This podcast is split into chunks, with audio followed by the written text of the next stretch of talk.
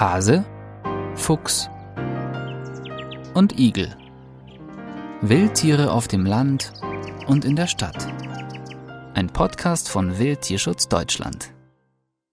Im Rahmen unserer Fragen und Antworten zu Wildtieren und zur Jagd sprechen wir über die Behauptung der Jagdverbände, Jäger seien keine Schädlingsbekämpfer. Mit den ersten Drückjagden in den 1980er Jahren hat sich das Bild des Jägers grundlegend gewandelt. Die bis dahin weitgehend noch tierschutzkonforme Ansitzjagd auf das Reh oder die Wildsau war auf einmal nicht mehr das Nonplusultra.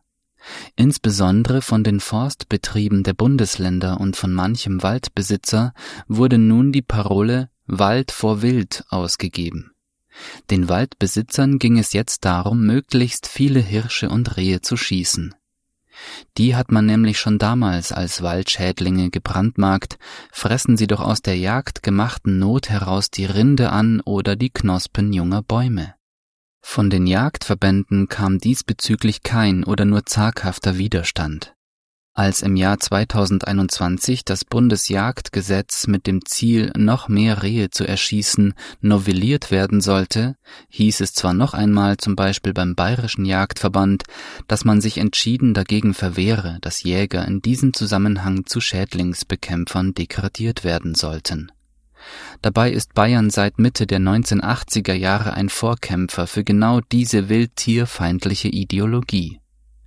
Dozenten der Fakultät Wald- und Forstwirtschaft der Hochschule Weihenstephan werden mit Aussagen zitiert wie Nur ein totes Reh ist ein gutes Reh oder beim Reh brauchst du nicht hinschauen, was es ist, Hauptsache du machst den Finger krumm. Spätestens mit der aus Osteuropa herannahenden afrikanischen Schweinepest im Jahr 2018 hat es der Deutsche Jagdverband dann wohl auch weitgehend widerstandslos akzeptiert, dass Wildschweine ganzjährig ohne Schonzeit und ohne Rücksicht auf die Aufzucht erforderliche Elterntiere bejagt werden.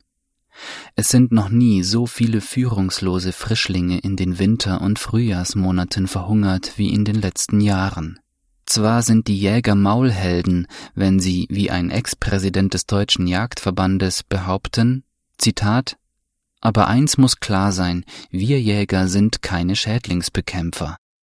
Fakt ist aber, dass Jagdverbände über ihre Organe weiter dazu anstacheln, noch mehr Wildschweine zu erlegen, dass sie jeden Streckenrekord bejubeln und dass sie es sind, die die Jägerschaft zu Schädlingsbekämpfern degradieren. Wildtierschutz Deutschland. Wir geben Tieren eine Stimme.